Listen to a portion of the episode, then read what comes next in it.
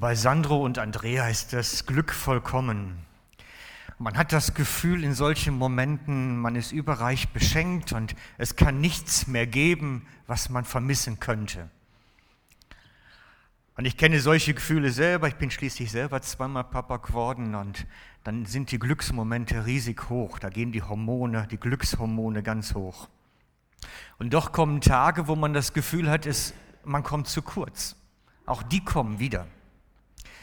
Ähm, bei Eltern dann mankisch, wenn der Schlaf zu kurz wird, weil die Kinder meinen, sie müssten die Nacht zum Tag machen oder etwas ähnliches. Man hat irgendwann das Gefühl, man kommt zu kurz. Es ist bei uns allen, irgendwo kommt das. Der eine hat das Gefühl auch im Bereich der Finanzen, meine Arbeitskollegen verdienen alle mehr, ich komme zu kurz. Manche haben das Gefühl im Bereich Familie, bei anderen klappt das mit den Kindern besser, ich komme zu kurz. Irgendwie, als wenn meine Bedürfnisse ah, gar nicht so zur Geltung kommen. Gott, hast du für mich weniger als für andere? Gott, versorgst du mich nicht so wie andere? Habe ich zu wenig? Freunde, das ist jetzt kein Spaß, das, das sind Gefühle, die kommen irgendwann alle bei uns. Also da kann ich mich nicht von frei machen. Spätestens, wenn ich mit dem Pastorenkollegen im großen Umkreis zu tun kriege und höre, was meine landeskirchlichen Kollegen verdienen, spätestens dann habe ich das Gefühl, ich komme zu kurz. Vermutlich geht euch das auf der Arbeitsstelle genauso. Irgendwo gibt es immer Leute, die haben das mehr Geld, ein schöneres Auto, bessere Kinder und, und, und. Und irgendeiner Stelle packt es mich dann. Und ich habe das Gefühl, irgendwie ich komme zu kurz. Und der Predigtext für den heutigen Sonntag steht, steht nun im Philippa 4,19 folgende Verse. Philippa 4,19 folgende Verse. Und was eure eigenen Bedürfnisse angeht, so wird derselbe Gott, der für mich sorgt, auch euch durch Jesus Christus mit allem versorgen, was ihr braucht. Er, der unerschöpflich reich ist und dem alle Macht und Herrlichkeit gehört. Wir müssen eigentlich ein Stückchen zurückgehen die Philipper, die Gemeinde in Philippus, hat dem Apostel ein größeres Geldpräsent geschickt oder Finanzmittel, Ressourcen bereitgestellt, damit er versorgt ist. Sie haben ihn durch einen Boten Finanzen zukommen lassen, damit er nicht arbeiten gehen muss, sondern anstelle dessen frei ist, das Evangelium zu verkünden, zu lehren. Sie haben ihn mit dem Notwendigsten fürs tägliche Leben versorgt. Und so kann er sagen, dass so wie der Herr mich versorgt, durch euch, wird er euch versorgen mit all dem, was ihr benötigt. Er wird euch genügend geben. Und die Formulierung da drin ist mir wichtig. Mit allem versorgen steht da. Da steht nicht mit einigem, sondern mit allem. Und das ist auch so gedacht wirklich. Das ist kein Fehler. Weil der Herr Jesus unerschöpflich reich ist. Das ist Tatsache. Jesus ist der reichste, den wir uns vorstellen können. Unerschöpflich. Und weil er letztlich Herr über alle Ressourcen ist, kann er uns mit allem versorgen. Das steht erstmal völlig oben drüber. Das steht völlig oben drüber.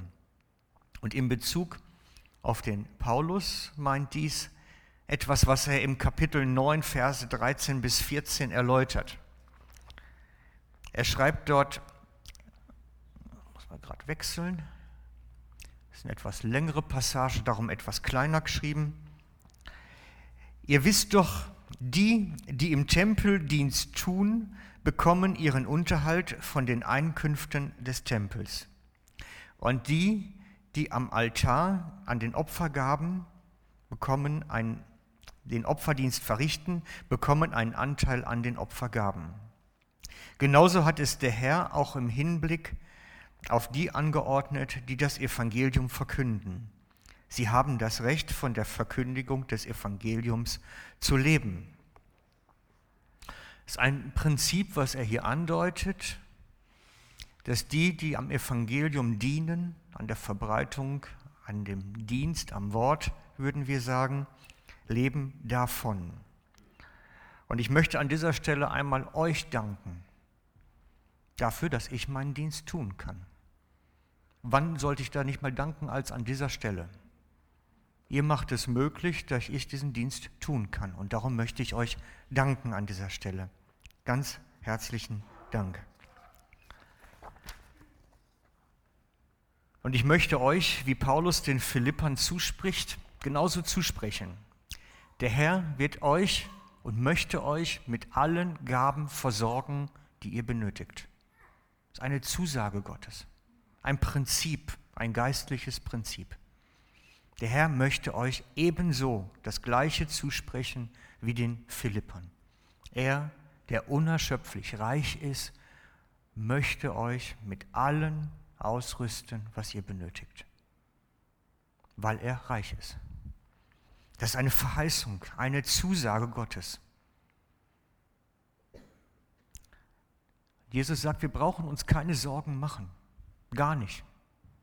Er wird uns immer genügend geben und gebraucht dafür Bilder, Bilder von Tieren, Bilder von Pflanzen, um aufzuzeigen, dass Gott genügend Ressourcen hat, alles zu versorgen. Jesus erklärt dies im Lukas 12.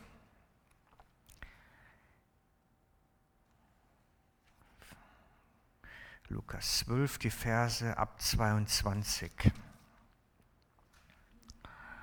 Ich werde es auch wieder einblenden. Es ist noch etwas kleiner, leider geht es nicht anders. Dann wandte sich Jesus wieder an seine Jünger und fuhr fort. Deshalb sage ich euch, macht euch keine Sorgen um die Nahrung, die ihr zum Leben oder um die Kleidung, die ihr für den Körper braucht. Denn das Leben ist wichtiger als die Nahrung und der Körper ist wichtiger als die Kleidung. Seht euch die Raben an. Sie säen nicht, sie ernten nicht. Sie haben weder Vorratskammern noch Scheunen.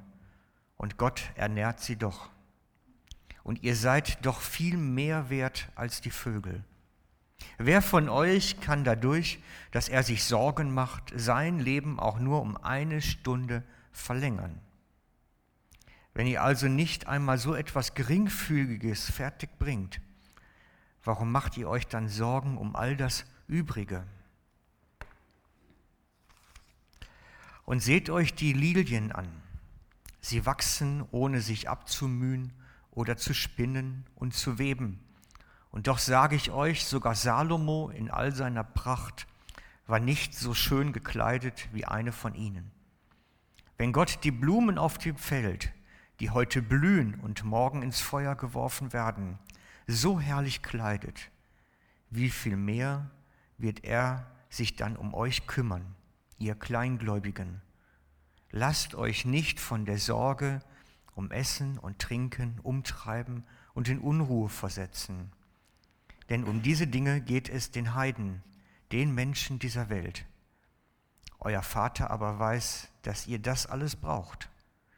Es soll euch viel mehr um sein Reich gehen dann wird euch das Übrige dazugegeben. Durch Jesus, durch seinen Reichtum sollen wir versorgt werden mit allem, was wir benötigen. Dadurch, dass Jesus am Kreuz gestorben ist, für uns arm geworden ist, dürfen wir an seinem Reichtum teilhaftig werden. Er möchte uns Anteil geben. Das ist die Verheißung in dem Predigttext heute Morgen. Der Herr Jesus möchte euch mit allem versorgen, was ihr benötigt. Er, der unermesslich reich ist. Lasst euch nicht irgendwo in euch ein Zweifel aufkommen. Es könnte zu wenig sein.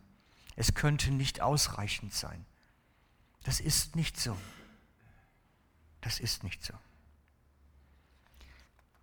Wenn der Herr schon Raben und Spatzen und Blumen überreich ausstatten kann, wird er sich auch ebenso um uns kümmern. Wir dürfen vertrauen.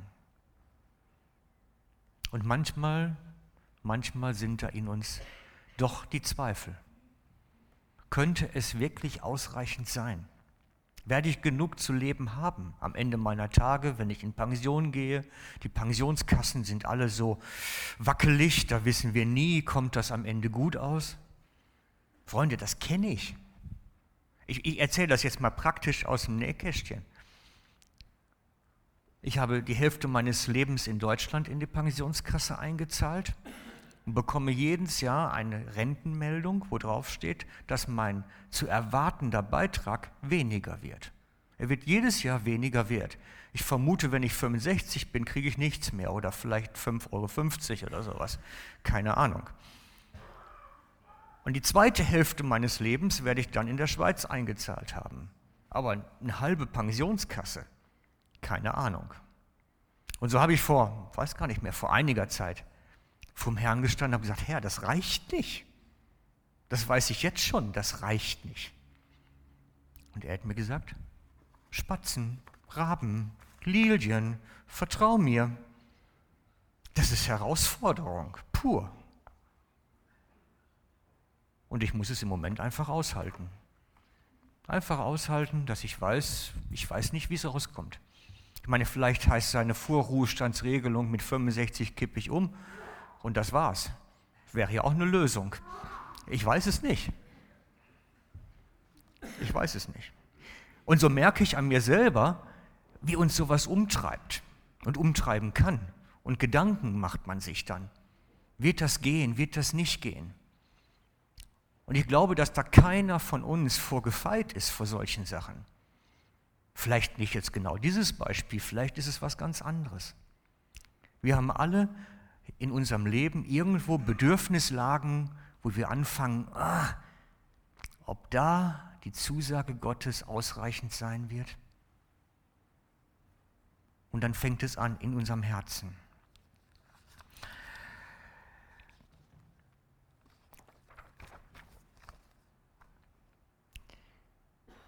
Ich habe mir überlegt, vielleicht ist es aber etwas, was noch ein bisschen tiefer liegt als nur dieser Gedanke des Zweifels. Vielleicht gibt es noch eine Ebene darunter. Und um diese Ebene, die darunter liegt, die für diesen Zweifel eigentlich sorgt, ähm, aufzudecken, habe ich mir eine kleine Geschichte überlegt, um etwa einen Gedanken zu verdeutlichen.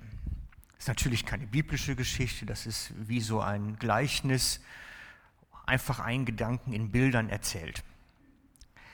Und zwar möchte ich euch das erzählen anhand eines jungen Mannes. Genau, ein junger Mann hatte ein Auto. Ein junger Mann hatte ein Auto. Schon seit Jahren fuhr er mit diesem Pkw zur Arbeit und zu all seinen Freizeitaktivitäten. Der Wagen war jedoch in die Jahre gekommen und man wusste nie so ganz genau, bleibt er liegen oder nicht liegen.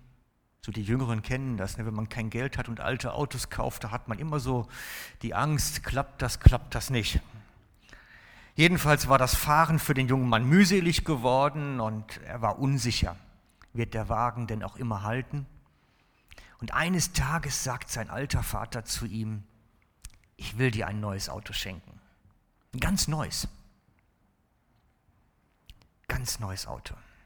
Ein schön, modern, leicht zu bedienenden Wagen. Toller Papa, ne? Kommst du morgen Abend zu mir? Dann kannst du ihn holen. Okay, am nächsten Abend nach der Arbeit fuhr der junge Mann zu seinem Vater und hatte so die Erwartung nach einem oh, richtig schicken Sportwagen. Klasse schon ganz in gespannt und freudiger Erwartung. Und dann kommt er zu seinem Vater und der sagt einfach nur, lass deinen alten Wagen hier stehen und geh zu Fuß nach Hause. Alles andere wird sich finden. Nochmal, lass deinen alten Wagen hier stehen, geh zu Fuß nach Haus. Alles andere wird sich finden. Und der Mann ist irritiert, der Junge. Er steht da und weiß nicht so recht, was er machen soll. Was für eine seltsame Geschichte. Als er dann vor das Haus tritt bei seinem Vater und draußen seinen alten Wagen stehen sieht, irgendwie ist er ja lieb geworden, das alte Pferd. Da sagt er sich, hm, ich rede mir einfach ein, das wäre der neue. Und tu so, als wäre das der neue und fahr damit wieder nach Hause. Zu Fuß gehen, nee. Auf zu Fuß gehen habe ich keine Lust. Wir spielen also einfach, das wäre jetzt der neue. Wer weiß, vielleicht ist mein Vater senil geworden, erzählt irgendeinen Seich, wer weiß. Ich nehme einfach den alten und tu so, das wäre der neue. Jetzt magst du natürlich denken, was für ein Unsinn, was für eine blödsinnige Geschichte. Was für ein Unsinn. Das gibt's doch nicht, sowas macht doch keiner. Aber sind wir Christen nicht manchmal so? Sind wir nicht manchmal so? Ich frage mich dann. Jesus möchte uns ein neues Leben in seiner ganzen Fülle schenken und wir fahren mit dem Alten weiter und tun so, als wenn es das Neue wäre, ohne wirklich einzusteigen. Wir setzen uns in das alte Leben und sagen uns super neues Leben. Und stellen irgendwie irgendwann fest, eigentlich fühlt sich aber doch ganz schön ausgesessen, der Sitz an. Das fühlt sich an wie immer. Irgendwie ist das ein bisschen bei uns auch so. Wir spielen manchmal dieses Spiel, neues Leben im Reichtum des Herrn. Und sind gar nicht im Neuen drin gesessen. bleiben beim liebevoll gepflegten Alten, ohne das Neue wirklich in Betrieb zu nehmen. Ich habe mich gefragt, wie wäre denn die Geschichte weitergegangen, wenn er sich darauf eingelassen hätte? Wirklich zu Fuß so weiter zu gehen, nach Hause wieder. Was wäre passiert? Nur eine Straße weiter war ein Autohändler. Nur eine Straße weiter. Dort hatte der Vater ein neues Auto für den Sohn gekauft. Der Autohändler hatte die Instruktion, den vorbeilaufenden jungen Mann abzupassen und ihm das Auto zu übergeben. Und so stand der Verkäufer den ganzen Abend am Schaufenster und wartete auf den jungen Mann, dass er vorbeikommt. Nur leider kam keiner. Nur leider kam keiner. Und was hat das mit uns zu tun? Ich glaube, dass in diesem neuen Leben, was Jesus uns schenken möchte, wirklich dieser überreiche Reichtum Gottes enthalten ist. Und wir uns entspannt reinsetzen können. Eigentlich ganz entspannt reinsetzen können. Seine Versorgung all unserer Bedürfnisse ist da drin enthalten. Gratis. Als Geschenk Gottes für uns. Und doch sitzen wir so gerne in unserem alten, liebgewonnenen Auto und fahren wieder nach Hause und erzählen uns selber, es wäre das Neue. Vielleicht hat er seinen Vater nicht richtig verstanden, der junge Mann. Vielleicht hat er sich gesagt, ich will lieber mit dem Alten fahren, das kenne ich wenigstens. Auf jeden Fall war er nicht bereit, den Weg zu Fuß zu gehen. Um nicht zu sehr enttäuscht zu sein, redete er sich ein, sein altes Auto sah sein neues und fuhr wieder los. Es ist für uns mühsam, wenn wir das alte Leben ablegen sollen und ein neues beginnen sollen mit Jesus. Es ist manchmal so anstrengend, so ungewohnt, den Schritt zu gehen. Wir wissen nicht, wie es sich anfühlt, was kommt. Manchmal ist das Alte leichter als das Neue. Es gibt aber noch eine dritte, Variante von einem Ausgang. Unsere Geschichte mit dem jungen Mann hat drei mögliche Ausgänge. Die erste Version habt ihr gehört, hatte der Vater vor, dem Sohn auf dem Heimweg ein Auto zukommen zu lassen, in dem er dann nach Hause fahren kann. Aber er musste halt erst einen Moment aushalten, wo er zu Fuß geht. Der zweite Ausgang, er geht vors Haus und nimmt sich sein altes Auto und versucht sich einzureden, das sei sein neues. Und dann gibt es eine dritte Version des möglichen Ausgangs. Dass der Vater ihm nämlich sagt, das, mein lieber Junge, ist dein neues Auto. Nur treten musst jetzt leider selber. Ich habe mir bewusst dieses Bild noch rausgesucht dafür, weil das nämlich auch für etwas steht. Denn manchen, die ein neues Leben beginnen wollen mit Jesus, wird gesagt, du musst jetzt selber strampeln. Jetzt musst du selber krampfen. Du kriegst das neue Leben, wenn du richtig toll gut drauf bist mehr beten, mehr Bibel lesen, mehr dies, mehr das, heiliger Leben, streng dich an, mehr Gottesdienstbesuch, mach, mach, mach, mach. Trampeln, streben. Eigentlich eine Form von Leistungsevangelium. Aber Jesus hat gesagt, komm zur Ruhe bei mir. Komm einfach zur Ruhe. Das neue Leben ist geschenkt, ist gratis. Du kannst ganz neu anfangen, ganz neu. In Jesus ist jeder Reichtum, nicht durch unsere Anstrengung. Nicht, weil ich mehr bete, habe ich mehr Segnung, sondern weil ich in Jesus bin, habe ich seinen Segen. Weil ich in ihm bin.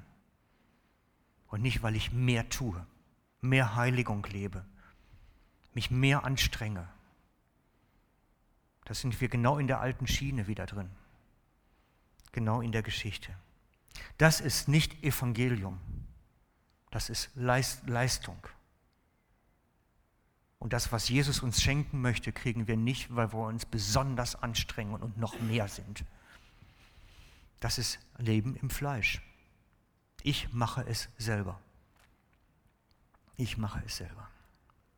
Das neue Leben in Jesus verheißt uns Freude, Friede, Fülle, seine Versorgung, die Liebe des Vaters und nicht streng dich an. Besser, besser, mehr, mehr. In ihm ruhen können. Durch den Tod am Kreuz hat Jesus uns alle himmlischen Reichtümer parat gemacht. Es ist alles parat und nicht durch mehr und Leistung zu bekommen. Es ist bereits alles da. Jesus kann alle unsere Bedürfnisse stillen. Er wird nicht alles stillen, was wir haben wollen. Sorry, Eltern geben den Kindern auch nicht das alles, was sie wollen. Dann käme man aus dem Supermarkt nicht mehr raus. Das wisst ihr selber. Das ist übrigens die Horrorgeschichte mit kleinen Kindern in den Supermarkt einkaufen gehen. Jede Mutter weiß das, weil die Kinder natürlich alles haben wollen. Und wir sind manchmal genauso. Aber Jesus gibt uns das, was wir brauchen. Und das in Fülle hat er parat. In seinem neuen Leben ist alles bereits enthalten. Er kann und wird all unsere Bedürfnisse stillen. Wir dürfen ihm vertrauen.